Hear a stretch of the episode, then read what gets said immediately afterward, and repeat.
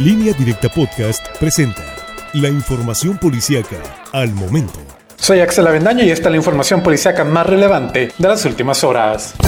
Este miércoles por la mañana se reportaron nuevamente balaceras en la sindicatura de Tepuche, específicamente en la comunidad de Caminaguato. Sin embargo, el secretario de Seguridad Pública de Sinaloa, Cristóbal Castañeda Camarillo, aclaró que acudieron al sitio, pero todo se trató de una llamada falsa. Por otro lado, Castañeda Camarillo informó que el gobierno del estado ya hizo la petición formal a la Guardia Nacional para que los apoyen asignando más elementos a las labores de vigilancia y patrullamiento de la zona de la sindicatura de Tepuche y Jesús María, donde se han registrado fuertes enfrentamientos y ataques a las autoridades en las últimas semanas.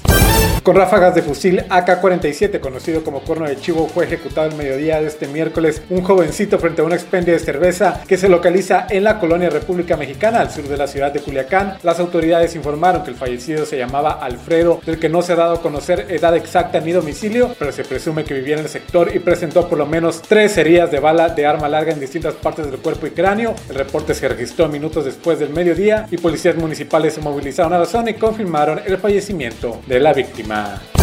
Un médico fue encontrado sin vida dentro de su casa este miércoles luego de que sus vecinos se preocuparan al no verlo salir durante varios días de su domicilio ubicado en el sector Infonavit Mochicawi en la ciudad de Los Mochis. La víctima fue identificada como Raúl N de aproximadamente 55 años. Los vecinos se preocuparon luego de que no vieran salir durante varios días al médico y llamaron a las corporaciones de seguridad que localizaron el cuerpo sin vida del doctor. A simple vista no se le observaron huellas de violencia, aunque esto lo determinarán las autoridades periciales.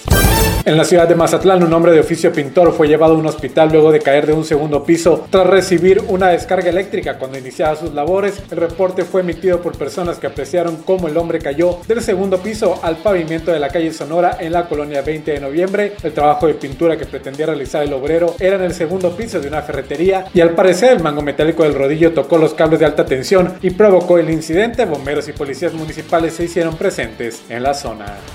Más información en línea directa portal.com